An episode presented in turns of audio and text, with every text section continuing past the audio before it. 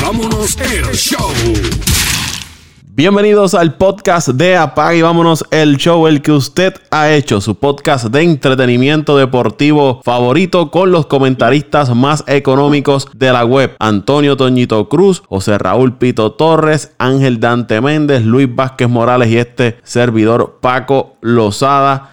Qué semanita, seguidores del deporte, qué semanita esta eh, en términos deportivos. Y acá en Puerto Rico, Continúa la situación de los temblores, cerca de 20 mil refugiados en la zona suroeste del país. En el podcast pasado le habíamos indicado que si usted quería hacer algún tipo de ayuda para esas familias afectadas, iban a estar colocando en nuestras redes sociales, específicamente en Twitter, enlaces donde usted se podía comunicar para ayudar a estas personas. En el día de hoy, eh, hoy es viernes 17 de enero, día que estamos grabando este podcast, yo coloqué en la cuenta de Twitter el enlace a la página suministros pr.com, suministrospr.com. Esta página es para eh, canalizar las ayudas a las personas necesitadas. Así que ahí en arroba Paco PR en Twitter, arroba Paco PR en Twitter encontrarán el enlace si usted desea ayudar a estas familias afectadas. Por ahí está José Raúl Torres y Toñito Cruz. Saludos muchachos. Saludos Paco, saludos a Toño, saludos a todas esas personas que sintonizan el podcast. Eh,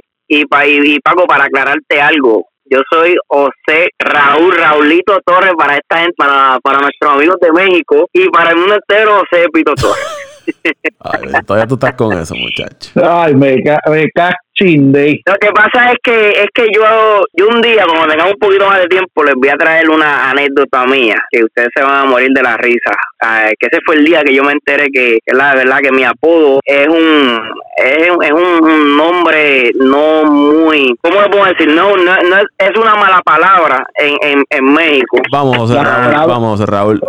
No, eh, las palabras no son malas, es el significado que la gente le da. el significado como nosotros la tenemos, Toño, en Puerto Rico nosotros utilizamos palabras que significan, ¿verdad? Eh, sigamos el tema, olvídese, después yo vengo con, con, con Hoy vamos a hablar de los problemas de la, de la MLB, no podemos perder tiempo para eso. Toño Cruz. Saludos, saludos Paco, saludos Raulito, a Dante, donde quiera que esté, en las andadas de él, y a Luisito Vázquez, que está missing in action. Bueno. Eh, hace ya varios episodios atrás eh, hicimos unos podcasts hablando sobre la situación de los Astros de Houston y muchas personas en aquel tiempo estaban eh, un poco escépticos sobre esa situación. Muchos pensaban que eso iba a quedar en nada, de que eso eran rumores de pasillo, que eso no podía ser cierto y que eso no iba a terminar en nada. Y esta semana el béisbol de las grandes ligas le dejó caer el marrón a la organización de los Astros de Houston, eh, aplicándole sanciones a su gerente general, ex gerente general, a su ex dirigente y al asistente del gerente general, pero esa sanción fue por otro incidente que tuvo el ex ayudante del gerente general. Alex Cora, el puertorriqueño, quien para ese entonces dirigía como coach de banco a, Houston, luego dirigente de las Medias Rojas de Boston. Su sanción está en veremos. No es ya dirigente de las Medias Rojas de Boston. Carlos Beltrán, que se mencionó en el informe, no fue sancionado, pero ya no es dirigente de los Mets de Nueva York. Y durante toda esta semana hemos leído artículos, hemos escuchado personas, hemos leído reacciones de fanáticos eh, y todas han sido variadas desde personas justificando las acciones, otros eh, castigando de que eso se haya hecho. Y aquí nosotros vamos a dar nuestro punto de vista sobre, sobre esta situación, que para mí es lamentable totalmente lo que ha estado ocurriendo, y principalmente porque hay dos puertorriqueños involucrados en, en esa situación. Para los que, los, que nos escuchan, este podcast se hace, se origina desde la colonia de Puerto Rico, y nosotros pues nos lamentamos lo que le ocurre a, a cualquier puertorriqueño, y dos puertorriqueños que estaban despuntando en el béisbol de las grandes ligas en el área de la dirección de los equipos. ¿Quién arranca, José Raúl o Toñito? Este, yo puedo arrancar también. yo, puedo arrancar, pero quiero también aclarar, ¿verdad? Que, que, nosotros hablamos de los puertorriqueños, pero también tocamos los temas de, de, de nuestros amigos latinoamericanos, porque cuando, cuando pasó el problema de David Ortiz, nosotros hablamos sobre ese tema y, y, otros temas que han pasado, eh, ¿verdad? En, en, en, el mundo de los deportes que afectan a nuestros amigos eh, latinos. Pero como tú dices, eh, nosotros somos puertorriqueños, pues eh, la base eh, se centra más en, los puertorriqueños y, claro, en los latinos. nada, Paco, yo voy a comenzar, voy a tomar la, la batuta. Estoy bien sancionado, la, la palabra que yo puedo utilizar es decepción, decepción porque quiero empezar por Alex Cora. Alex Cora fue para mí un jugador que aunque no fue conocido por sus habilidades, tenía sus habilidades, pero podemos decir estadísticamente no fue conocido a nivel, ¿verdad? Eh, eh, de, en el mundo de, de las grandes ligas. Era más bien un, buen jugador utility en los equipos. Un, jugador utility y se y se decía mucho que era un jugador con mucha baseball sense, como llamamos el baseball sense, y con mucha mucho potencial para algún día ¿verdad? Ser coach o hasta dirigente en las grandes ligas. Alex Cora, en el transcurso de su carrera, empezó como coach, llegó, creo que a dirigir también los cangrelos los criollos de Caguas, si no me equivoco, en el béisbol profesional, o fue gerente general, perdóname, fue gerente general. Mientras pasaron los años, Alex Cora ganó logró muchos Caribe. ganó ser el Caribe, cosa que el equipo de Puerto Rico llevaba sobre 15 años que no ganaban. Entonces,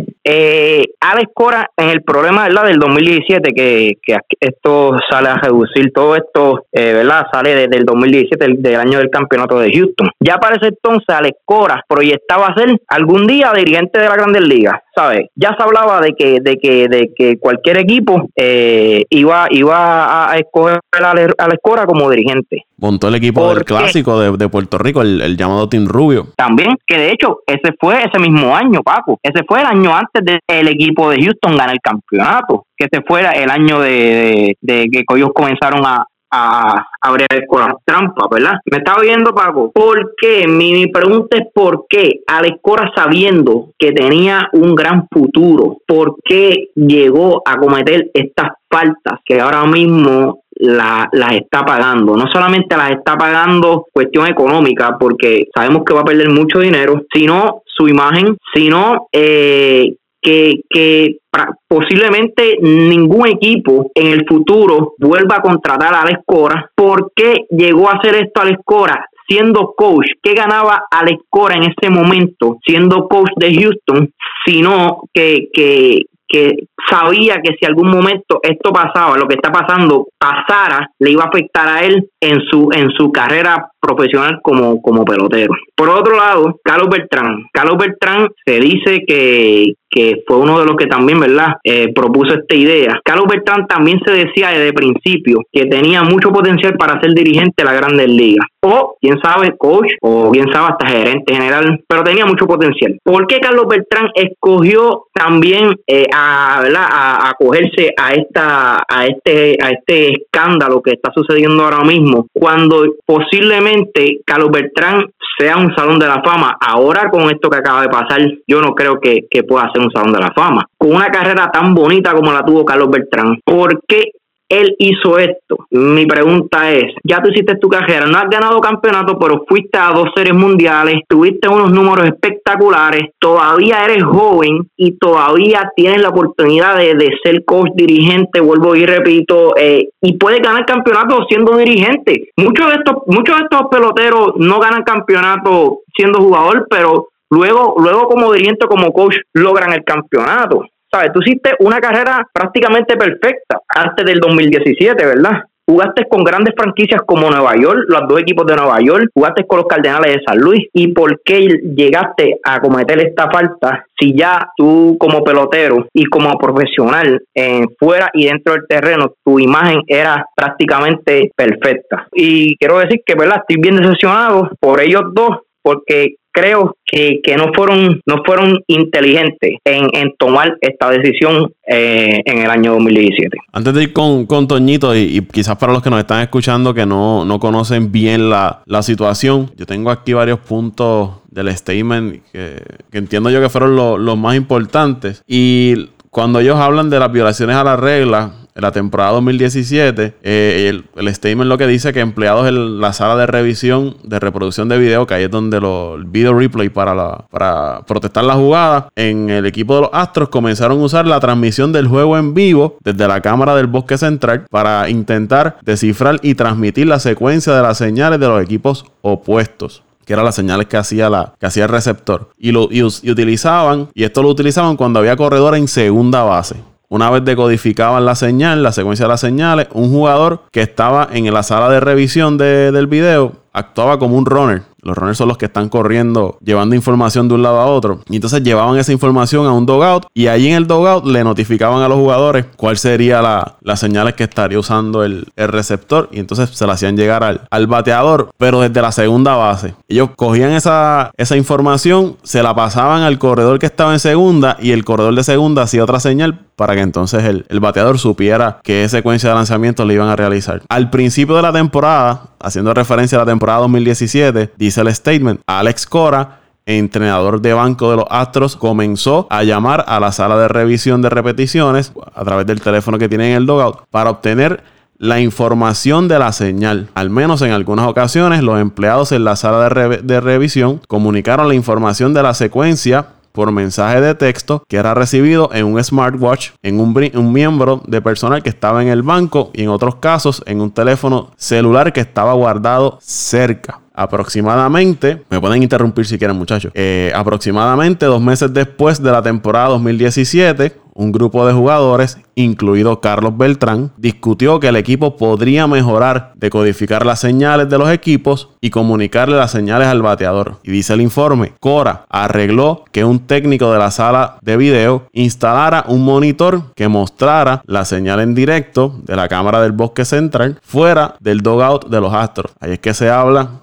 del famoso monitor que estaba en las escaleras cuando usted bajaba el dogout. Esta cámara que estaba en el bosque central se utilizaba con el propósito de desarrollar jugadores y era permitida bajo las reglas del béisbol de las grandes ligas en el momento que se utilizó para ese propósito. Uno o más jugadores veían la transmisión en vivo de la cámara y después de decodificar las señales, un jugador golpeaba con el, zafacón con un bate para comunicar el tipo de lanzamiento. Eh, testigos informan que inicialmente se experimentó con eh, aplaudiendo, eh, silbando o gritando, pero eventualmente se dieron cuenta de que golpeando el zafacón era la mejor forma de, de hacerlo. Y ahí es que viene que un golpe significaba X lanzamiento, dos golpes significaba eh, otro lanzamiento. Los testigos describen consistentemente este nuevo esquema como impulsado por los jugadores y con la excepción de Cora, el personal que no era jugador, incluido dos eh, individuos que trabajaban en la revisión de, en el cuarto de revisión de video. Sin embargo, los testigos dejaron claro en todos los que se encontraba cerca del refugio, del refugio se habla del, del dogout, escuchaban los golpes de, que le daban al, zafaco, al zafacón. Además de los jugadores que usaban el monitor para eh, golpear el, zafacón, los empleados en la sala de revisión de video continuaban decodificando secuencias de señales usando los monitores que estaban eh, en esa sala y le comunicaban la secuencia cuando había un corredor en, en segunda. El equipo utilizó ambos métodos de robo de señales simultáneamente durante la, temporada 2017. Y dice que en agosto del 2017, que es el caso de Boston, estos fueron eh, sorprendidos transmitiendo información desde la sala de repetición de video a el, al banco donde tenían relojes eh, inteligentes. Dice que este incidente pues llamó la atención de los medios y el comisionado dice emitió un comunicado el 15 de septiembre de 2017 anunciando multas a Boston y a los Yankees. Y él publica parte del, comunicado y dice, al principio es importante entender que el intento de, descifrar las señales utilizadas por un receptor contrario no es violación de ninguna regla o reglamento del béisbol de las grandes ligas. Pero añade, sin embargo, las regulaciones de las grandes ligas prohíben el uso de equipos electrónicos durante los juegos y establecen que dichos equipos no pueden usarse con el fin de robar señales o transmitir información diseñada para darle una ventaja al equipo. Y continúa. Luego de publicar el comunicado de prensa que anunciaba los resultados de la investigación a las Medias Rojas de Boston, ese mismo día emitió un memorándum para que todos los equipos, reiterando las reglas sobre el uso de equipos electrónicos para robar señales y notificar a todos los equipos que futuras violaciones serían tomadas muy en serio por mi oficina. Específicamente, dice el comisionado, le dije en el memorando que el gerente general y el gerente de campo, entiéndase que es el dirigente, serían responsables por cualquier violación de las reglas en el futuro. Por tanto, a todos los equipos se les notificó que a partir del 15 de septiembre del 2017, cualquier uso de equipo electrónico para robar señales sería tratado con mayor severidad por mi oficina. Se lo advirtió, se lo dijo Toño, al próximo que agarre le va a caer el marrón encima. Y continuó el, el comisionado, a pesar de la publicidad que rodeó el incidente de las medias rojas y el memo del 15 de septiembre que le envié a todos los clubs, los Astros continuaron utilizando la sala de revisión y el monitor ubicado al lado del dogout para decodificar las señales durante el resto de la temporada y a lo largo de la postemporada. Yo creo que el comisionado ahí le está diciendo, tras que se lo advertí, continuaron haciéndolo y entiende que es una falta de respeto. Yo creo que por eso es que él baja tan severamente con esas sanciones. Según establece el memorando, ¿quiénes son los responsables de, de, de las violaciones, de que las violaciones no ocurran y a quién se le van a aplicar las sanciones. Él dice, eh, por aquí, ok, vuelvo, específicamente dije en el memo que el gerente general y el gerente de campo, entiéndase que es el dirigente, los equipos serían responsables por cualquier violación de reglas en el futuro. O sea que él está diciendo que quienes se harán cargo de hacer llegar el mensaje a su organización de que utilizar equipos electrónicos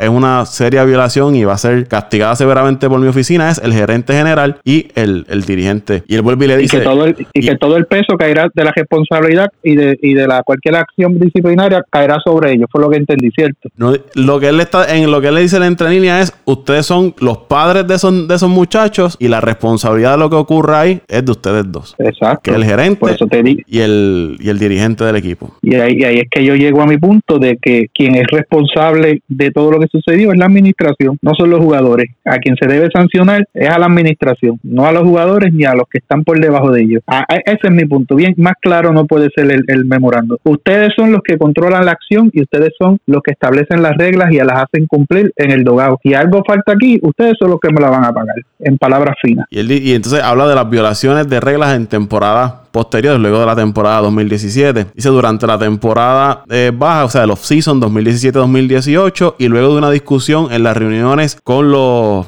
gerentes generales, la oficina del comisionado le notificó a los clubes que el teléfono que se conecta para la sala de, revisión, que es el teléfono que usted cuando ve los partidos y hay un challenge, el, coach del equipo levanta el teléfono y, hace ya la reclamación. Más bien es para ver si, si protesta la jugada o no. Iba a ser monitoreado para asegurarse de que no se usara para ningún otro propósito que no sea discutir un challenge de una jugada en, en el campo. O sea que iba a estar intervenido ese teléfono. Además, en marzo de 2018, Joe Torres emite otro memo a todos los equipos, donde amplía la prohibición de usar equipos electrónicos para robar señales. Y entonces el, comisionado pone en el statement, eh, dice, esta es la parte relevante. Según la regulación 1.1 de las grandes ligas, prohíbe que todo personal uniformado, personal que eh, del equipo, utilicen o posean teléfonos o dispositivos electrónicos similares, incluidos cualquier tipo de walkie-talkie, teléfonos móviles, smartwatch, computadora portátil, tabletas u otros dispositivos de comunicación dentro o cerca del dogout, en los bullpens o en el terreno de juego una vez la práctica de bateo ya haya eh, comenzado. También se prohíbe el uso de dichos dispositivos dentro de los próximos los 30 minutos eh, posteriores al inicio del juego. La prohibición incluye el uso de cualquier equipo electrónico que tenga capacidad de recibir mensajes electrónicos de cualquier persona que ocupe el,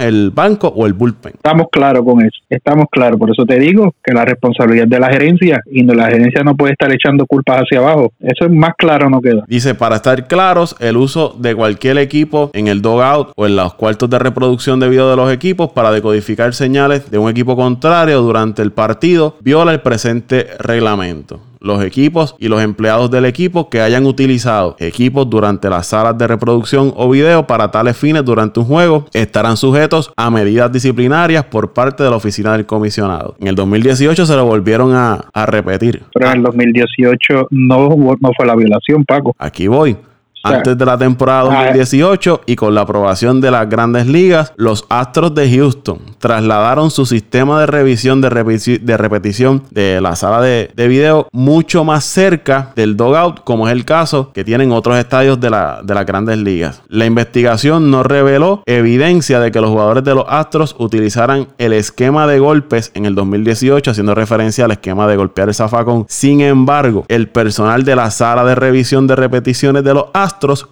continuó al menos durante parte de la temporada 2018 decodificando señales, utilizando la señal de la cámara del bosque central, transmitiendo las señales al cuarto de donde estaban ellos y se lo comunicaban en persona al, al dogout de, de, Houston. Y dice que en algún momento durante la temporada 2018, los Astros dejaron de usar el cuarto de revisión de repeticiones para decodificar las señales porque los jugadores ya no creían que fuera efectivo. Y dice que la investigación no reveló ningún intento por parte de Houston de utilizar equipos electrónicos en la postemporada 2018, ni que la temporada 2019 tampoco encontró evidencia de que Houston lo hiciera en la temporada 2019 o en la postemporada 2019. Pero vuelve Grandes Ligas y la temporada 2019 y emite otra eh, política sobre ese sobre esa situación para que no vuelva a ocurrir lo mismo que ocurrió en la temporada 2017 y 2018. Bueno, Paco, más claro no canta el gallo, como dirían en el campo. La responsabilidad es única y exclusivamente de la administración. Ahí es que yo me baso. Esto es, esto es ineptitud administrativa. Aún después del 2017, el esquema continuó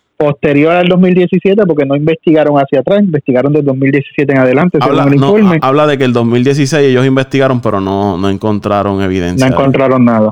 Esto es, por te digo, esto es responsabilidad e ineptitud de una administración y, y, se, y se refleja la desesperación, por te digo, en la manera que actuaron en, en, las conferencias de prensa y la manera en que despidieron. Oye, ¿por qué no hicieron lo mismo con Hitch? Mira, Hitch, papá, este, yo te dije esta gente a cargo y no bregaste, no, no tuviste control de ellos, pues no puedes seguir con nosotros. Pero, pero ¿por qué? Aquí, ¿me Pero el statement dice en el tercer punto que donde habla de la culpabilidad de los jugadores y los empleados de Houston. Dice, los métodos de los Astros en el 2017 y 2018 para decodificar y comunicar al bateador las señales del equipo contrario no fueron iniciativa planeada o dirigida por los principales funcionarios de operaciones del equipo. Por el Pero contrario. No le decime de la culpa, no le decime de la culpa, Paco, porque ellos tienen que tener control de lo que sucede. Por el contrario. Si tú eres administrador, sí, tienes que tener control de lo que sucede. Pero hay una parte que el comisionado habla de que Jim Crane, el dueño del equipo, le estaba ocupado haciendo otras cosas relacionadas al equipo fuera del terreno y le había delegado toda la responsabilidad al gerente general de lo que estaba ocurriendo. Por eso te digo. Por eso es que el, dueño del equipo no, no recibe sanción. Bueno, le sancionan con la multa que recibe y, la, pérdida de, los no, de los turnos en el sorteo de novatos. Pero, sí, pero no, no, no compara con el premio que reciben, Paco. Pero directamente no es sancionado. Y continúa, dicen, y continúa, dice, por el contrario, el esquema del 2017 en el que los jugadores golpearon un bote de basura fue, con la excepción de Cora, impulsado y ejecutado por los jugadores. El intento del personal de sala de revisión de repetición para decodificar las señales eh, fue originado y ejecutado por empleados de operaciones de nivel inferior que trabajaban en conjunto con los jugadores de los Astros y Cora. Sí, sí, vuelvo y te digo, para tratar de salvar la gerencia, pero no hay quien la salve, Paco. Aquí es que no hay quien la salve. Dice dos correos electrónicos enviados a Lunno, que es el, no sé cómo, cómo se pronuncia el, nombre correctamente, que es el gerente general, donde le, le hacían saber lo que estaban, eh, lo que estaba ocurriendo con el cuarto de revisiones de de señas. Y, por, entonces él dice que él no desconocía, pero entonces la Grande Liga le dice, no desconocí, dices que desconocías, pero hay unos emails donde te están diciendo de que algo estaba ocurriendo. Y por eso es que él también se lleva el, castigo. O sea, que no puede decir, no. lo sabía, porque hay evidencia de que sí le habían dicho, mira, esto está pasando, estamos haciendo como, esto. como administrador, tú o sea, el, el, el gerente general es como, como aquel la persona que tú, tú tienes una, una panadería, tú eres el de la panadería y tú pones a esa persona a administrar la tienda. Esa persona que tú pones en confianza es la que se supone que maneje todas las operaciones diarias de, esa, de ese negocio, de esa, de esa panadería. Pero tú como dueño tienes que fiscalizar a esa persona, aunque tenga tu entera confianza, porque es, es tu deber como dueño el asegurarte que todo esté corriendo bien, aún más allá de que, de que tú confíes en la persona, que la persona te garantice que todo está, está funcionando. Por eso que yo te digo es ineptitud administrativa. Sin justificar lo que hicieron es ineptitud administrativa. Y es más fácil votar al de abajo que, que, admitir admitir que, que, que, fallamos y que como administración somos un cero a la izquierda. Y ya para ir, para ir terminando, y quiero tratar de llegar a la parte de por qué es que no se sancionan a los jugadores directamente. En el caso del gerente general, dice la violación de las reglas de los Astros 2017 y 2018 es atribuible, en mi opinión, dice el, comisionado, a una falla por parte de los líderes del Departamento de Operaciones de Béisbol y al gerente de campo para administrar adecuadamente a los empleados bajo su supervisión y establecer una cultura en la que se lleve una, cultura de seguir las, las normas en el, en el del béisbol de las grandes ligas y de tener el mal comportamiento tan pronto como ocurra. Que eso es a lo, que, a lo que Toñito se, está refiriendo. Dice, los jugadores, la mayoría de los jugadores de posición en el equipo del 2017 recibieron eh, informes sobre las señales del esquema de golpes o participaron del esquema ayudando a decodificar las señales y, o golpeando el bote del zafacón. Muchos de los jugadores que fueron entrevistados admitieron que sabían que el esquema estaba mal porque cruzó la línea de la que el jugador creía que era una competencia leal y o violó las reglas del béisbol de las grandes ligas. Los jugadores declararon que si el dirigente AJ Hinch les decía que dejaran de participar en esa conducta, se habrían detenido inmediatamente. Aunque los jugadores de los Astros no intentaron ocultar lo que estaban haciendo, a Hinch o a otros empleados de los Astros le preocupaba que otros jugadores de otros equipos se dieran cuenta, o sea, que los atraparan. Varios jugadores le dijeron a mis investigadores que había una sensación de pánico en el dugout de los Astros luego de que el lanzador de las medias blancas, Danny Farquhar, pareció notar el golpe en el zafacón antes de que terminara un juego. El famoso video que se ve de, las medias blancas cuando llama el catcher y entonces ellos cambian la, la señal señales. Dice, para la postemporada se instaló un monitor portátil en una mesa para reemplazar el monitor que se había colocado en la pared cerca del refugio. Eh, bueno, Paco, vuelvo y te digo, eso es lo que lo resume, ineptitud administrativa, no hay otra. Tus empleados, no es que, y volvemos, no es que, ah, porque otro la ciudad, no, tus empleados van a llegar a donde tú los dejes llegar, los dejas por la libre, van, van a seguir por la libre, y en un ambiente tan competitivo, y en un ambiente donde robo de señales, y, y, hay que verlo más allá de robo de señales, en el béisbol siempre ha sido cultura, y, y en muchos de los deportes, el tú anticipar cuál va a ser la estrategia de tu contrario para tú tener éxito. Y, y, se vale en el béisbol utilizar el método que sea. Que las grandes ligas prohibieron la tecnología, pues la falla no fue cojobar las señales, fue usar la tecnología. Por eso es que te digo que el, que el castigo debe ir acorde con la violación, no, no, no, no acorde con la presión de la prensa. Le dice el comisionado que algunos de los jugadores de los Astros le dijeron a sus investigadores que no creían que el esquema de robo de, señales fuera efectivo y que era más molesto que útil para los bateadores. Dice, el comisionado dice, no estoy en condiciones de evaluar si el esquema ayudó a los bateadores de Houston y pone entre, entre paréntesis que sin duda fueron un grupo muy talentoso, ni si ayudó a los Astros a ganar algún juego. Hay tantos factores que afectan el resultado de los juegos que abordar ese problema requeriría especulación, pero a los fines de mi decisión, independientemente de si el esquema fue efectivo o no, violó reglas y como mínimo creó la apariencia injusta y para eso requiere una disciplina severa. Ahí es el por qué. Yo entiendo que el por qué eh, no, le, no le quitan el campeonato como muchos quieren al, al equipo de Houston. No, no sé, porque no se le, no se le puede quitar este Paco. Distintamente, vuelvo y te digo, se lo ganaron jugando. Y, como, él dice, son, son muchos factores que influyen en el juego. Y los mismos jugadores reconocen que, no era efectivo el método. Exacto. Y disculpa que te interrumpa. Están hablando mucho de la diferencia abismal de, de cuál era la efectividad de bateo, el porciento de bateo de los Astros cuando juegan en su casa versus jugaban afuera. Cualquier equipo en grandes ligas, y pueden buscar las estadísticas, cualquier equipo en grandes ligas, cualquier equipo de béisbol, cualquier equipo de baloncesto, por no decirlo todo, pero por lo menos un 99% de los equipos siempre juegan y son más productivos en su casa, en su parque, en el que conocen, en el que se siente tranquilo, en el que no tienen que venir de viajes y juegan dos o tres juegos, siempre los promedios de bateo son más altos en su parque.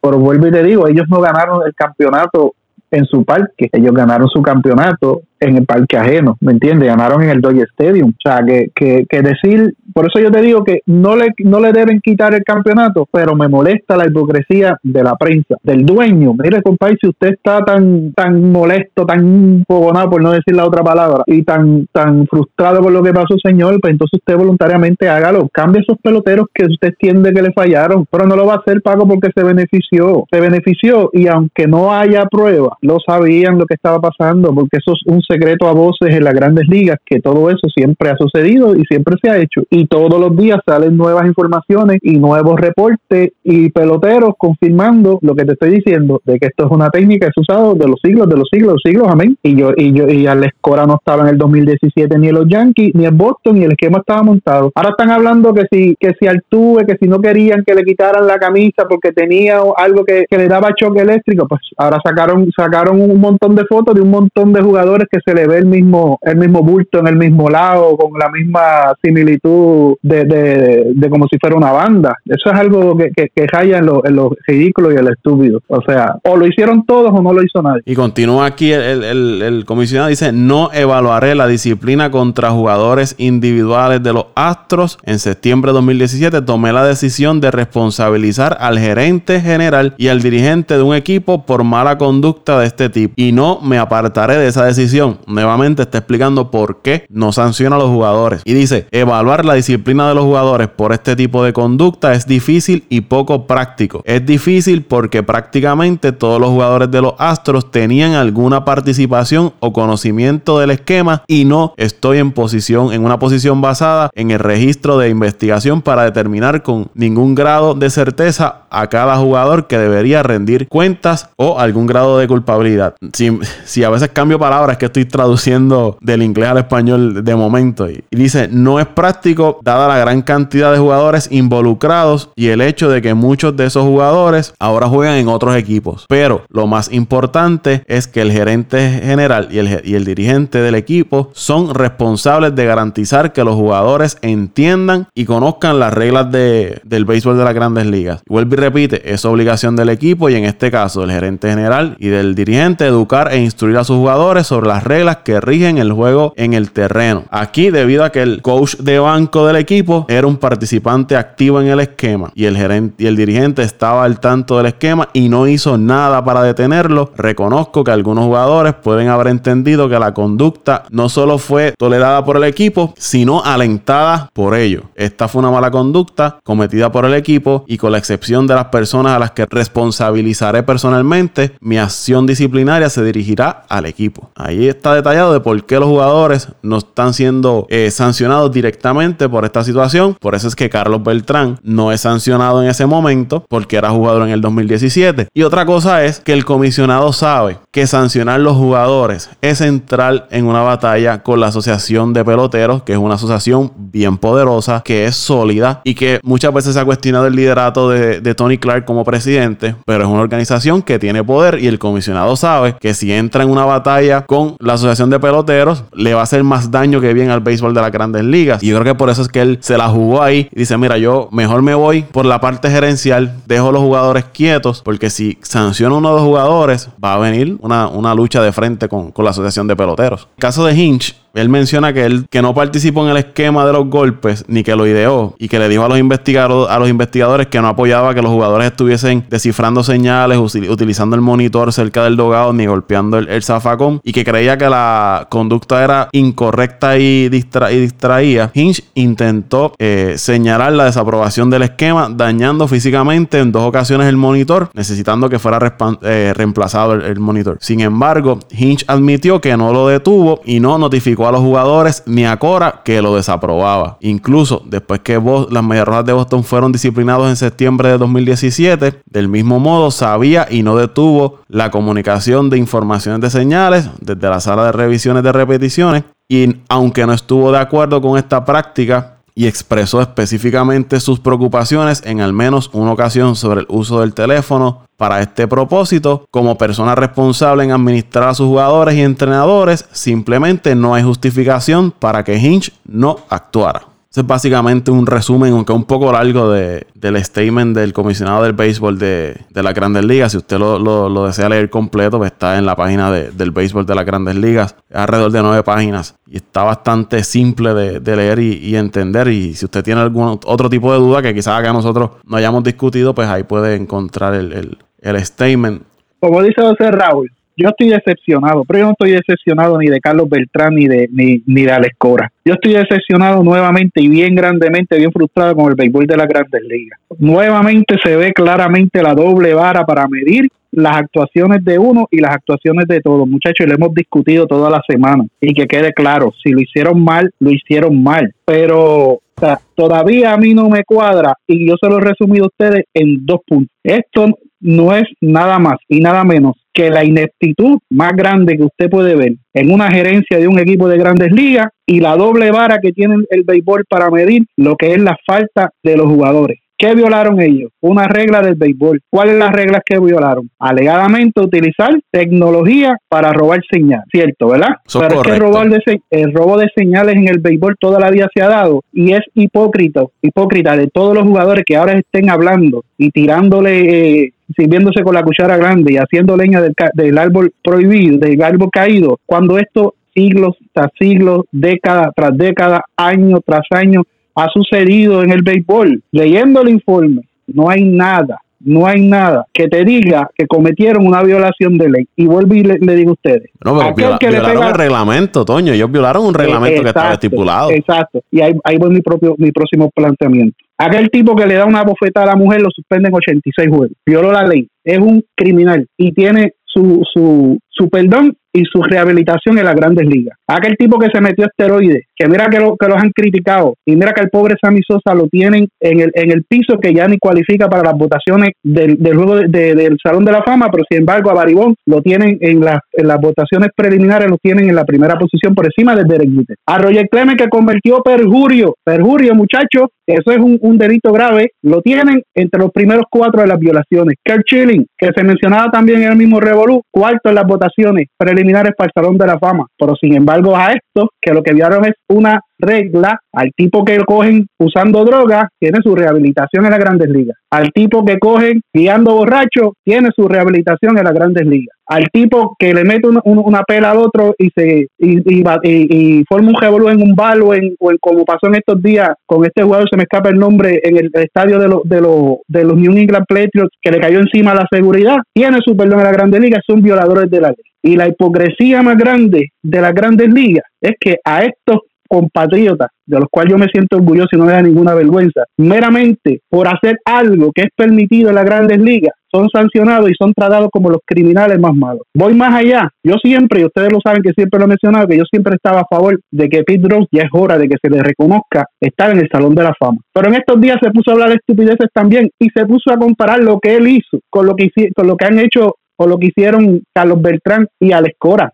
Jamás, señor Pete Rose, lo que usted hizo se va, es, es menos grave de lo que hicieron ellos dos. Usted apostó en contra de su equipo. Usted le faltó a la confianza de su equipo. Usted violó una ley. Jamás en la vida lo de usted se compara con los de estos dos compatriotas. Y yo estoy bien frustrado, he leído un informe y he discutido este tema, muchachos, con gente que saben de béisbol, que han estado en el béisbol a altos niveles toda su vida, por muchos años, y todos coincidimos en lo mismo. Se lo dije que cuando salieran los rumores habría la posibilidad de que esto fuera una cacería de brujas y que esto fuera utilizado para mandar un mensaje a los demás equipos. Y, y como me dijo un conocedor de béisbol ayer, el comisionado del béisbol quiere limpiar las grandes ligas y lo está haciendo de la manera equivocada. Yo estoy bien frustrado y le voy a decir, fíjate que si usted está frustrado, le voy a decir dos cosas. Carlos Beltrán no tenía por qué renunciar a los medios. La prensa lo presiona hipócritamente porque la prensa sabe que todo esto, esto siempre viene pasando en todos los equipos y por qué a ellos. Ah, porque los cogieron. Ajá, porque por los que los cogieron. Porque un individuo se sintió complejado y los tiró al medio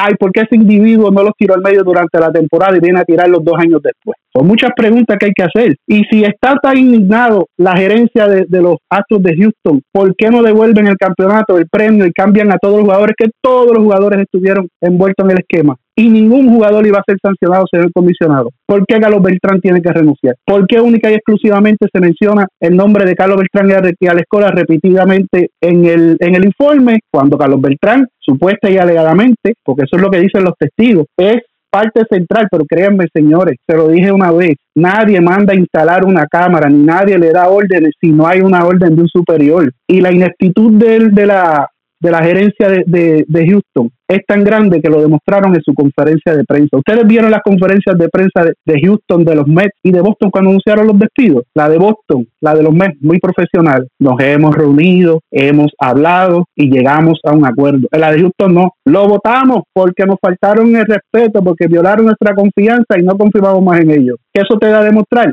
Para mí, como le dije muchachos siempre, que veo esto del lado de administración de empresa por la preparación y la experiencia que tenemos. Pero el regla, dime. Regla 101 de administración de empresa. Cuando usted es dueño, manejador, gerente de una empresa, una compañía o una organización, usted como gerente debe saber lo que está pasando debajo de usted.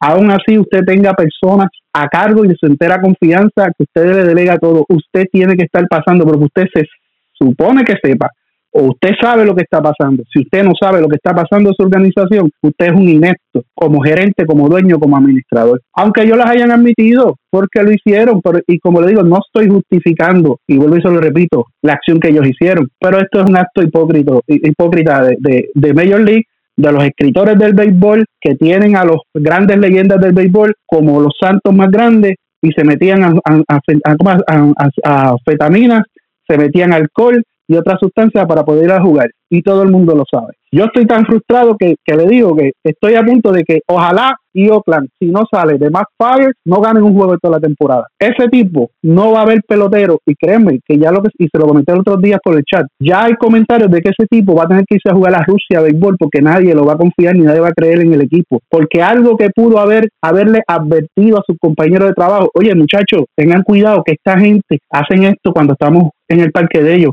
Muchachos, tengan cuidado que los Yankees hacen esto cuando estamos en su parque, que Boston hacen esto cuando estamos en su parque, ¿entienden? Pero no, él tuvo que sacarlo a la pública sin saber las, o sin medir las consecuencias de las repercusiones que esto iba a traer. Ese tipo va a tener que irse a jugar para pa, pa béisbol o irse a jugar softball en el barrio, porque créeme que no va a haber quien, quien se siente a la de él y le confíe un secreto de su equipo, porque saben que es un chota. Es más, Jack McDowell confirmó que en los años 80 los White hacían lo mismo. Entonces, ¿por qué? Tecnología. Tecnología es cualquier aparato que le facilita el trabajo y las funciones a cualquier persona. Cualquier cosa es tecnología.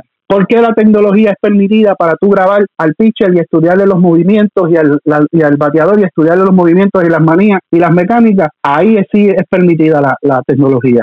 Y es lo mismo. ¿Por qué no, no, no puede ser permitida para robar señales? La ineptitud de robo de señales no es del que se roba la señal, es del que da la señal. Porque ustedes que saben de béisbol y yo que sabe de béisbol, el que me escucha que sabe de béisbol, todo el mundo sabe que cuando un catcher pone un dedo hacia abajo, una recta. Pues señor, no use la misma señal de todo el tiempo, cámbiala. Porque sea por tecnología, sea por malicia del pelotero, o sea por estudiando los patrones del lanzador, las señales se adivinan. A mí que no me venga con ese estupidez. Yo estoy bien frustrado con el béisbol de las grandes ligas con el comisionado que ha traído unos avances, pero ha traído unos atrasos increíbles y como le dije, he discutido este tema con muchas personas que conocen del tema, que están envueltos en el béisbol a altos niveles y todos coincidimos en lo mismo. Esto es una cacería de brujas, muchachos. Pero tampoco podemos atacar a, Mike Fires por denunciar lo que estaba incorrecto. Oye, no podemos estar como que, ah, que ese tipo es el chota, ese es el, bocón, el que se puso a hablar, porque entonces, como sociedad, vamos a castigar al que denuncia el delito oye, pero es que es que es una violación de un reglamento, Paco. Y es un secreto pero es violación al reglamento de la institución a la que tú perteneces. Tú participas ahí, tú tienes que atenerte a las reglas de esa institución. Exacto. Pero y más cuando te lo advirtieron.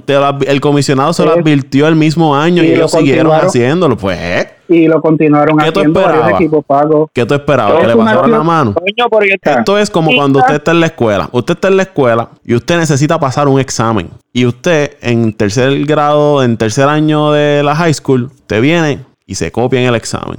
Con un papelito, con lo que haya sido. Y a usted lo agarra el maestro. Y el maestro ve lo lleva a la oficina. Y el director le dice, José Raúl y Toñito se copiaron el examen, están sancionados una semana eh, de expulsión de la escuela y ven el director y, manda un memo a todos los maestros. De ahora en adelante, estudiante que se coja copiando, le aplicaremos severas sanciones. Y Pero eso no fue lo que pasó. Sí, él se lo dijo. Pero no hubo sanción para los equipos que fueron sorprendidos haciendo uso de la tecnología. ¿Tú me entiendes? Pero se lo advirtió. Hubo sanción, Paco, pero no hubo sanción. No hubo sanción. Fueron O sea, y- y multados. fueron multados, Toño. Ellos multaron a Boston y multaron a los Yankees. A los Yankees fueron multados por utilizar el teléfono del cuarto de repeticiones para otras cosas. Exacto. Pues, pero los multaron. Pues los Pero no hubo sanción más allá de eso. Porque fuera. No. Porque luego de No eso fue que él les dijo: si vuelven a, a- Eh, a equipo que cojamos haciendo esto, pues van a venir sanciones severas. Toño también tiene que comparar algo. Los Yankees no ganaron campeonato. El problema es que Houston ganó campeonato y Boston ganó campeonato. No se sabe lo que pueda pasar con Boston. Pero si es que Boston, la, la- la- no puedes Boston. Boston, Oye, Boston viene no haciendo esto desde el 2017 y Cora no estaba ni en los Yankees ni en Boston en el 2017. Eso es para que ustedes vean que este, este esquema viene de año tras año, de década tras década en los equipos de grandes ligas. Está bien, lo que, lo que te quiero decir es que está bien, maybe todo el equipo lo están haciendo, pero Houston fue el que quedó campeón. Houston es, Houston fue el campeón, no. Si, yo apuesto que si lo hubiese hecho el equipo de, los, de Kansas City, como tú dices, maybe la sanción hubiese sido igual, pero es que Houston quedó campeón. Por eso es que la prensa está atacando tanto y, No. y- y creo que la prensa es que es que yo, yo te digo algo, que esto La doble esto vara, la doble vara, la doble vara. prácticamente no, no es la doble vara, vara es que es la doble vara. uno no lo crea, la prensa tiene mucho control, o sea, no, no, tiene mucho, no es control, este, eh, ¿cómo le llamamos? Tiene mucho que ver a veces en esto. Pero esto no es, esto no es una investigación que hicieron a lo loco tampoco. No, Ah, estamos no, hablando- ellos aquí, entrevistaron mucha gente. Un montón de ellos gente. entrevistaron mucha gente. jugadores y exjugadores de, de Houston tienen emails, tienen otras comuni- eh, comunicaciones electrónicas, mensajes de texto, tienen fotos, tienen videos. Esto no, no es algo a lo, a lo loco Y- que el comisionado dijo, me dijo y mira- fulano y voy a multar. Y usted No. está, y tú que estabas dando una comparación de otros de otros casos como el de Sammy Sosa, Maguire, ahí es que yo entro y te digo que estoy frustrado porque para mí Alex Cora y Beltrán, en otras palabras, ¿Por qué? Porque Sammy Sosa lo hizo, Maguire lo hizo, Baribol lo hizo, Pirro lo hizo, pero ¿por qué lo pero- hicieron? Pero- Pero ¿cómo tú sabes a- que lo hicieron? ¿Cómo tú sabes que lo hicieron si, nunca, nunca dieron positivo en una prueba? Toño, Toño, lo que te quiero decir es que cuando tú te beneficias, está bien, tú te tú haces el truco, pero tú te beneficias. ¿En qué se benefició Alex Cora en ese momento? ¿En qué se benefició a Beltrán en ese momento? Una Se sortija. Se benefició toda. Ahí es que voy a la ineptitud de, de- y, y la complicidad de la gerencia. De la gerencia. Ellos sabían lo que estaban pasando. Ellos sabían y se dieron cuenta, porque el mismo informe dice que en una ocasión se dieron cuenta y se hicieron los locos. ¿O me equivoco, Paco? Ok, ok, ahí estoy contigo, Toño. Ellos saben lo que pasa y, y ahí te estás es un, bene- decir- un beneficio un beneficio colectivo para una organización. Si están tan frustrados y tan tan tan avergonzados de lo que sucedió, mire señor, coja los nueve peloteros y cámbienlos y salga de ellos y sale y sale de la vergüenza de su equipo. Pero no, no lo van a hacer porque económicamente no le conviene, porque se le cae la, la, la organización, se le cae el equipo. Cámbienlo. Si es que están Ya- todos los equipos de los de los, de los 20 de los respeto de- 25 de los, de los 25 40 en el hostel más, más del 90% están envueltos en, en el esquema pues suspéndalos a todos cámbialos todos y trae un equipo nuevo y sale de la vergüenza Lo que pero yo he visto lo hace porque no le conviene lo que yo he visto y lo que la prensa está haciendo es que es que los Astros ya perdieron el respeto de, la- de los fanáticos, ¿sabes? El único que respeta al equipo de los Astros ahora mismo es el, es el propio fanático de, de los Astros, pero todos los fanáticos eh, que no sean, ¿verdad?, de los Astros, que sea fanático del béisbol, no tiene el equipo de los Astros ya perdió el respeto por todo, ¿sabes? Eh, y, vuel- y vuelvo y repito, lo que a mí me enoja y me enoja es por qué Cora y Beltrán hicieron esto cuando el beneficio grande no era para ellos. El beneficio grande de este truco, de esta, de este, de este esquema, fue para el dirigente en ese momento y para los jugadores y la gerencia. Gracias. Pero pa- para, para Cora, ¿por qué para Cora? Por eso es que vuelvo y te digo, sabiendo el futuro que Beltrán y Cora tenían, ¿por qué te tienes que ensuciar las manos de esta forma? por- porque es una práctica usual y habitual en las grandes ligas y ellos nunca pensaron ni nadie que la hace en las grandes ligas piensan que, que, lo va- que un compañero de equipo que se benefició del esquema los va a tirar al Pero medio es que todo en la vida se sabe, Toñito. A la Eh, corta o a se la larga se sabe, va a y todo el mundo saber. sabe que eso se hace y se ha hecho y lo continúan haciendo. Pues, pero cayeron ellos, vida lamentablemente. y Cayeron ellos. haciendo. Pero cayeron Exacto, entonces, ellos. exacto, pero ¿por qué enfatizar ellos? Si, Pues, si esto es un esquema de, de, un- de una organización completa, una multi, una, con una multi quitarle un- unos picks del draft no resuelven nada. Si usted, si usted como gerente, como dueño, está tan avergonzado, entregue el premio, cambie los jugadores, entregue las sortillas y, y que no sea el campeonato. Pero- no hay moral, Paco, no hay moral para hacerlo. Y, y y te lo digo, este, lo reflejan las tres conferencias de prensa, la ineptitud de la, de la administración y, de, los dueños de, de, Houston. Dos conferencias de prensa muy profesionales en Boston y una conferencia punitiva en, en los Astros. A mí, A mí me parece. Entonces, ¿por qué, por qué ella y Hitchcock? Yo dijo, ah, eso no fui yo, ellos fueron los jugadores, yo se lo dije, señor, eso demuestra que usted como administrador no sirve, no tiene liderato, porque si me lo hicieron una vez, yo los paro, me lo hicieron dos veces, yo los detengo, me lo hicieron de tercera vez, no, no, mira, este fulano, este tipo está aquí rompiendo las reglas, hay que sacarlo, hay que sancionarlo. Pero tampoco lo hizo porque también tenía beneficio. Eh, pero pagó también las consecuencias. No, no pagó ninguna consecuencia. fue, suspendido un año y lo votaron de Houston. Un año y lo votaron. ¿Y tú te crees que, que, que las consecuencias de suspensión de un año y, y, y, lo que le pasó a Beltrán de haber perdido su trabajo sin tan siquiera darle el break de escoger su staff completo o lo de lo de Cora, que se rumora, que yo te digo que, que, que se rumora que la suspensión puede ser de por vida del béisbol, ¿tú crees que eso es justo? Cuando hay otras personas que han cometido violaciones peores, violaciones de ley, y todavía están metidos en el béisbol. ¿Tú te crees que eso es justo? Eso es la ahí es que yo vengo la doble vara. no estoy justificando lo que hicieron y vuelvo y lo digo, no estoy justificando, pero se ve claramente la doble vara del béisbol de las Grandes Ligas, la hipocresía de los escritores y de los reporteros que, son los que influyen en las Grandes Ligas, de que hay que hacerlo más puritano. No, señor, no, señor, no vengas a culpar a porque lo cogieron. Ahora todo el mundo es malo porque lo cogieron. Pero entonces los otros que no los cogieron, no, yo no, yo soy los fanáticos yankees como Jaulito, no, si eso no hubiese pasado, hubiésemos sido campeones. Ay, señor. No, no, yo eso.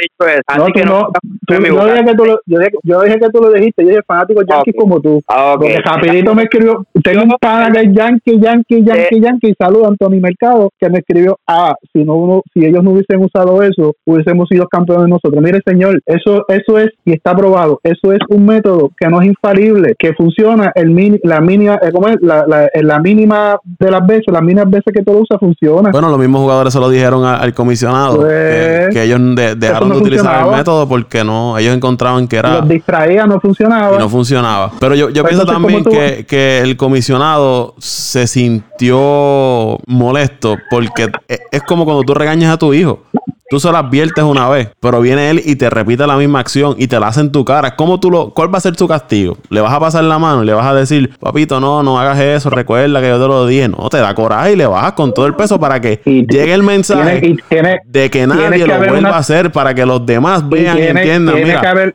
fulano lo hizo y, y el próximo que lo haga le va a ir peor de cómo le fue a fulano. Y tiene que haber unas sanciones, pero tienen que ir de acorde con la violación, no pueden ser este, arbitrarias. es, que, mira, Toño, también es el momento cuando surge esta, esta situación, el momento donde está eh, Alex Cora siendo campeón el próximo año con Boston y Carlos Beltrán siendo ahora el dirigente nombrado de los Mets. La verdad, si podemos decirlo, también tuvieron en esa parte mala suerte porque porque los demás los demás jugadores, muchos de ellos se mantuvieron en, Houston, eh, pero las únicas caras que salieron de ahí, de esa franquicia, y, y más Cora que sale de esa franquicia y sigue triunfando, sigue siendo campeón, o sea, fue campeón dos veces. Pues a alguien hay que tirarle, como le dice, los 20, eh, eh, acá como decimos en la calle, y lamentablemente también le tocó a Cora. Y así es como pues las cosas, la prensa siempre influye, eh, es algo que nosotros no podemos cambiar de ahora para de ahora en, de ahora para ahora. y, lo, y lo, entendemos, lo entendemos, lo entendemos, no lo podemos cambiar. Yo yo lo que yo lo que traigo con todo esto es que es que Cora y, y Beltrán se dejar, dejaron que, que, que, la gente, eh, que de hecho que, que, el equipo de Houston los utilizara, en otras palabras. Y eso me molesta por una parte. Yo entiendo tu punto, pero si tú no lo hubieses hecho, esto no pasaba. ¿Entiendes? Te empangaron las manos y aquí están las consecuencias. Beltrán, sabrá de si Beltrán hubiese sido un, un super dirigente exitoso con la franquicia. Quién sabe si hubiese si llevaba al equipo de los Mets al campeonato. Qué, qué bien se iba a ver en, en ese, en ese resumen de, de Carlos Beltrán siendo un, gran jugador, pero también un buen dirigente. Alex Cora no, Alex Cora pues ya ganó, ya, ya ganó el campeonato, sea como sea, ya ganó un campeonato, dirigió, pero Carlos Beltrán no tuvo ni la oportunidad de dirigir a los Mets en un sprint training. Es frustrante, pero a la misma vez uno se enoja por, por porque ellos sabían que esto podía pasar, ¿entiendes? No, y, yo te entiendo y, y, vuelvo y repito, y no justifico la acción, pero lo que me molesta es la doble vara, la ineptitud de la gerencia, porque vuelvo y digo,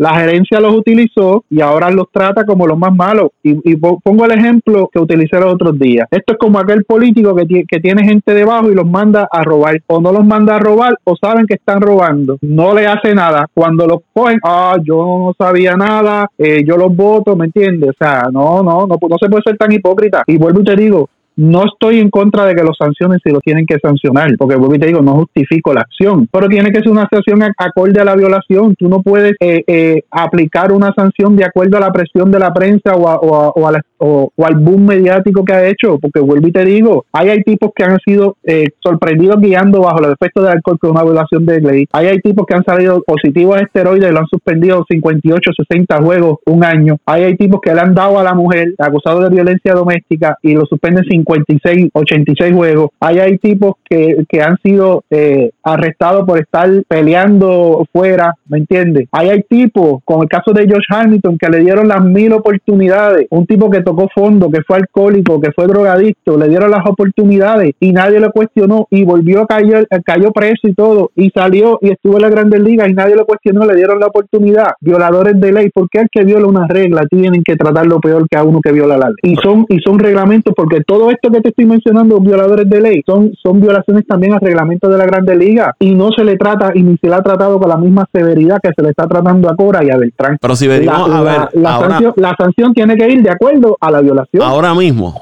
hoy, el no día que estamos dar una grabando, violación mayor a, pero el día que estamos hoy, que estamos grabando este podcast, Carlos Beltrán no fue sancionado por el Major No. League Baseball. Alex Cora todavía no ha sido yo- sancionado. No, pero se habla, se habla y se rumora por los medios de prensa que la sanción de, de Cora posiblemente, dependiendo de lo que salga de la investigación de Boston, va a ser de por vida de béisbol. Cuando yo entiendo que es injusto. de- Lo, lo que último que yo por leí sobre, eh, lo- sobre el caso de Boston era que no, Major League no tenía, eh, todavía no tenía mucha información, como que no estaban encontrando lo que ellos esperaban en, en Boston. Y, a- y ahora y, a- y, a- y ahora ahí venimos que tú te das cuenta que eso es un esquema que viene montado en Boston desde mucho antes que Cora estaba y, que, y que mala pata que Cora llegó allí y ahora se lo quieren achacar a él. Mira, pero en el caso de Beltrán, él admitió prácticamente los hechos porque eh, Marley Rivera, que es reportera en ESPN, en su cuenta de Twitter, arroba Marley Rivera ESPN, ella publicó la las, guameña. declaraciones, la- las declaraciones que, que le dio Carlos Beltrán. Y él dice, durante mis 20 años en el béisbol siempre me he en- enorgullecido de ser un líder y hacer las cosas de la manera correcta. Y fallé en esta situación. Como jugador veterano en el equipo, debía haber reconocido la gravedad del problema y realmente lamento las acciones que se tomaron. Soy un hombre de fe e integridad y lo que ocurrió no demostró esas características que son tan importantes para mí y mi familia. Lo siento mucho. No es quien soy como padre, esposo, compañero de equipo y educador. La organización de los Mets y yo acordamos separarnos y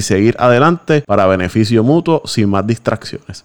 Exacto, y aceptó su culpa porque entiende que cometió una violación al reglamento y estamos claros, pero no lo deben tratar como si fuera el, el, el criminal más despreciable de la vida, por favor. Yo estoy, yo estoy seguro, Paco, y confío y estoy seguro con la experiencia que nos ha dado la vida de un montón de casos parecidos, que el tiempo lo va a reivindicar, reivindicar a los muchachos. El tiempo le va a dar la razón de que siempre ha habido una doble vara en las grandes ligas. Por eso es, mi frustración directamente, no con el béisbol, sino con las grandes ligas. ¿Me entiendes? Pero, verá, este, Toño, ahorita que estaba hablando que, que tú crees que, lo, que los menos debían eh, este, eh, no votar porque prácticamente fue un acuerdo. Se dice Pero- que fue un acuerdo, pero es como si te dijeran, Sí, mira, pero- Raulito, papi, está bien, pero Toño, la- la- Raulito, papá, ven acá, te tienes que ir. te La distracción ir. va a estar ahí porque cada vez que fueran a una conferencia de prensa, no le iban a preguntar de los Mets, le iban a Sí, preguntar de la situación en Houston. Exacto, ahí se nota la manipulación de la, de la, de la prensa. Aunque la- Coño, pero es que la prensa es así donde quiera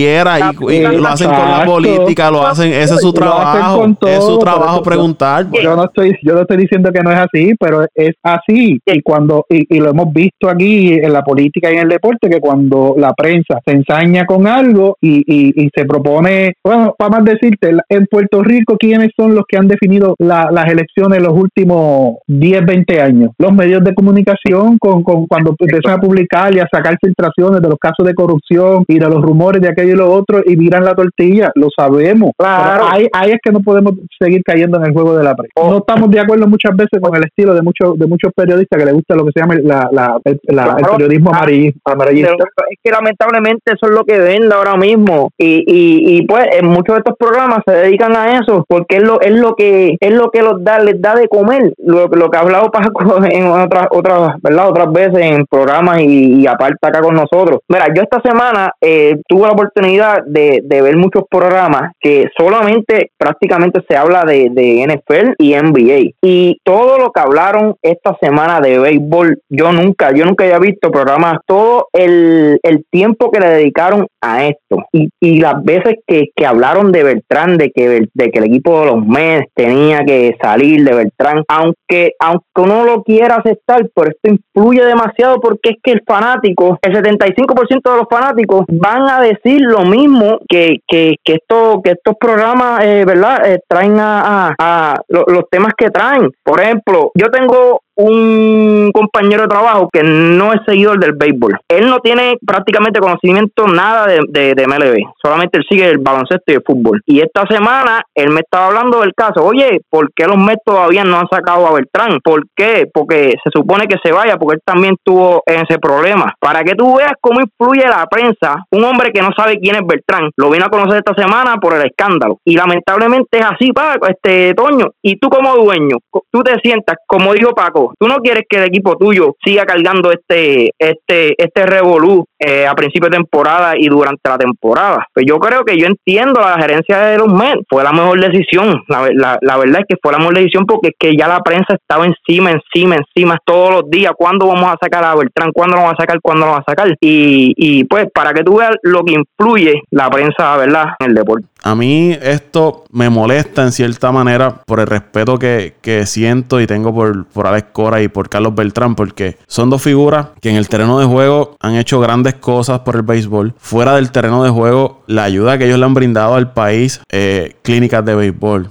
Carlos Beltrán tiene una escuela de béisbol. Luego de los huracán, del huracán eh, María, y antes de María estuvo Irma, esos individuos hicieron todo lo posible por traer ayuda a Puerto Rico y ayudar a las familias afectadas. Ecora cuando gana con Boston, habla con los dueños de Boston para venir a Puerto Rico con, con ayuda para el pueblo de Puerto Rico, que es cuando le hacen la caravana de, recibimiento. Y eso me, frustra un poco, porque como mencionaba José Raúl, dos figuras como ellos que hayan cometido eh, estos actos, eh, aparente y alegadamente, ¿verdad? Aunque hay un statement que, que los involucra directamente, Cora no, se ha expresado sobre ello eh, públicamente y siempre pues hay que darle el beneficio de, la duda. Pues esa parte me frustra y, me hace sentir mal como puertorriqueño de que contra mano, ¿por qué, ellos hacen, porque ellos hicieron eso? No tenían ninguna necesidad de, hacerlo y, arriesgar su futuro como dirigente, como eh, gerente general posiblemente, como asesor o cualquier futuro que tuviesen en el béisbol más allá de, la administración, de, de estar con Houston en ese tiempo ¿por qué jugarse a la fría y arriesgar su futuro haciendo eh, este esquema como oye, mencionó el Oye, Paco, siguiendo tu línea, eh, Carlos Bertrán fue, fue verdad, eh, digo, nunca lo fue, ¿cómo, lo podemos llamar? ¿Fue o no fue dirigente de los meses? Llegó, llegó a pertenecer a la franquicia de los meses, pero nunca tuvo la oportunidad de dirigirlo. Pero que no se nos olvide que también Bertrán estuvo a ley de nada para de los Yankees. Y estuvo en el y, la temporada. Y, antes de, irse con los Mets, eh, José Raúl, antes de irse con los Mets, estuvo en alguna faceta, creo que era de consultor. Eh, me parece que era con los Yankees. Era como la mano derecha del gerente general. Él tenía una posición como, sí, me imagino como, lo podemos llamarlo como. Asistente del gerente general. Asistente sí, o consejero, sí. E, era bien cerca de, del gerente general de los Yankees. que era una posición bastante privilegiada y de bastante rango, y más una organización como los Yankees. Claro, y, vuelvo y repito, no es porque yo sea dirigente de los Yankees, pero todos sabemos el, mercado, el, lo que es el equipo de los Yankees a nivel, no solamente en Estados Unidos, sino mundialmente, uno de los equipos más reconocidos mundialmente. Y Carlos Bertrán estuvo a ley de nada para ser dirigente de ellos. Y quién sabe si en un futuro, ¿verdad? Porque Carlos Beltrán es joven. Carlos Beltrán maybe tiene unos 42, 43 años. ¿Usted se imagina Carlos Beltrán ganando campeonato con el equipo de los MES? O no tan solamente ganando, sino llevando al equipo de los MES varias veces a la, a la serie eh, por temporada y luego hubiese conseguido un trabajo con el equipo de los Yankees o quién sabe si podía dirigir hasta el clásico el equipo de Puerto Rico, ¿sabes? No solamente el futuro que nosotros estamos viendo ahora de ser dirigente de los MES, sino un futuro de aquí a 5, 10, 15 años. Un Beltrán que, que, que, que posiblemente podía ser, eh, de verdad no, no tengo imaginación, pero yo sé que podría lograr muchas cosas al igual que Alex Cora. Y, y vuelvo y digo, esa es la decepción que yo tengo como fanático que fui de Carlos Beltrán en algún momento, como jugador y como fanático de Cora fuera del terreno por todo lo que hizo en este tiempo por el equipo, ¿verdad? Por, por Puerto Rico, en la Serie del Caribe, ayudando en el, después del huracán María y, y, logrando el campeonato, porque aunque fue con Boston, sea como sea, tú puedes ser yankee de corazón, por ese campeonato, por, por un lado te sentías orgulloso de que, mira, Alex Cora lo que está haciendo con este equipo. en su primer año. Primer año quedas campeón. primer año quedas campeón. Que, que el que me diga a mí, no, que es de Boston, que yo soy yankee, no, sea como sea, uno siempre, por su sangre, por su país, uno siempre, yo, yo por lo menos soy la persona que, que pongo mi país primero, primero, primero que todo. Y aunque ustedes no lo crean, yo me sentí por un, por, por un lado, me sentí orgulloso de que Alex Cora hubiese sido el campeón ese año. Y mira lo que, ¿verdad? Lo que acaba de pasar y, y el futuro que, que yo creo que no, no va a ser lo mismo. Alex Cora ni, ni Carlos Beltrán, yo, yo no creo que, vuelvan a ser dirigentes de la Grandes Ligas. Fíjate, yo, yo quizás, hay que ver obviamente qué sanción le aplican a, a, Cora, pero no cerraría las puertas de que no vuelvan a dirigir las Grandes Ligas, porque hemos visto dirigentes y jugadores que han tenido, bueno, lo vimos con Maguire, Barry Bond, fueron este, instructores de bateo en, en, en equipos luego de, del escándalo que hubo con, con los esteroides anabólicos. Ron Washington que ha tenido problemas eh, y eh, volvió a dirigir.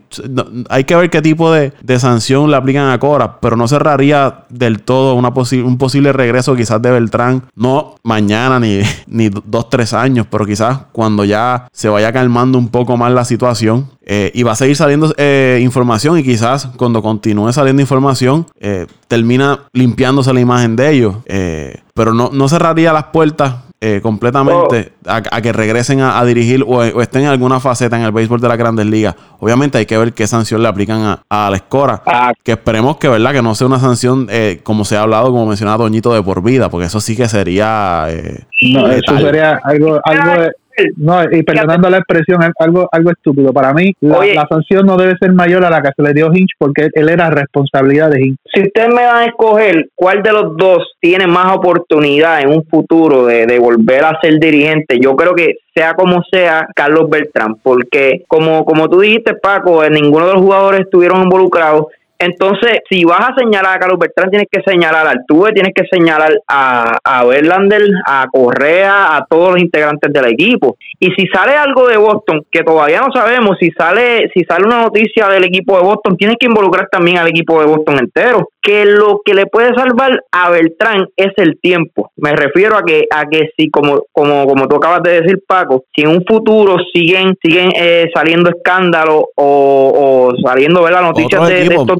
otros equipos que se ven involucrados. Pues la, la, la imagen de Carlos Beltrán yo creo que se, se, se va a limpiar. Eh, no al 100%, pero sí a, bastante para, para que pueda algún día volver a ser eh, dirigente. Pero yo no creo que vuelva a la franquicia de los Mets. A la vez que, que esta vez lo sacaron, yo no creo que, que el equipo de los Mets vuelva a, a, firmar a Carlos Beltrán como dirigente. Yo creo que si vuelve como dirigente debe ser en otra franquicia. Y, y, y yo creo que Carlos Beltrán no volverá a Nueva York sabiendo lo exigente que es la prensa y lo difícil que es trabajar con la, con la prensa de, de Nueva York lo, lo, lo veo en un equipo, un equipo de, mercado pequeño. Ya para, para terminar, eh, yo creo que aquí todos eh, estamos de acuerdo de que como si cometieron o cometieron el error, tienen que atenerse a, las consecuencias, pero tampoco podemos eh, tirarle fango a, ellos como personas porque nadie ha dudado de su calidad de, seres humanos y, lo que han hecho por, por el país.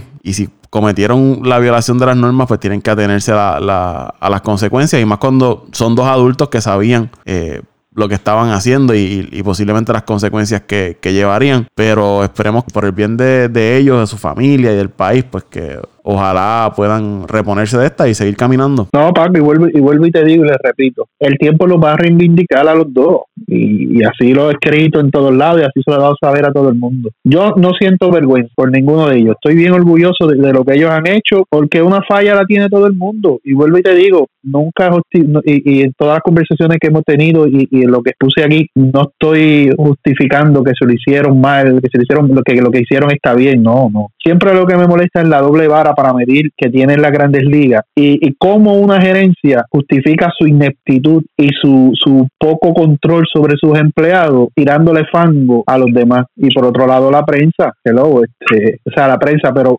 más, más, lo más que me molestó, Paco, y usted lo sabe, y vuelvo y repito, yo he sido un fiel defensor de Pete Rose. Pete Rose ya pagó lo que ha tenido que pagar por toda la vida. ¿Hace cuántos años Pete Rose se retiró? ¿Cuánto, ¿Qué edad tiene Pete Rose? Y ni tan siquiera por cortesía, por, porque ha sido el bateador, el mejor bateador en la historia de la Grandes Ligas con más hits conectados, no le dan tan siquiera la oportunidad de entrar por esas menciones honoríficas que entran al, al, al recinto de inmortales, que todo pelotero tiene que estar ahí con, su, con sus altas y sus bajas. Oye, le dieron la, la, la oportunidad a Peruchín. ¿Por qué, ¿Por qué hay que cerrar las puertas del Salón de la Fama a, a, Beltrán? No, no estoy de acuerdo. ¿Por qué hubo que cerrarle las puertas del Salón de la Fama a Sanisosa? Lo que hablamos los otros días, Paco, de la nueva política de, del uso de la marihuana de las grandes ligas. Yo estoy orgulloso de ello, no le, no le aplaudo el que hayan fallado, pero no, no, no, lo que cometieron no es una violación mayor, no es para tratarlo como si fueran los grandes criminales y como si fueran lo más malo que ha habido en el béisbol, no, una falla de una violación de una regla que tienen que atenerse a la consecuencia y por eso sostengo, si hay sanción para Cora, no puede ser mayor a la de Gil, porque el mismo informe, el mismo memo, todo lo dice, que todo eh, era responsabilidad de la gerencia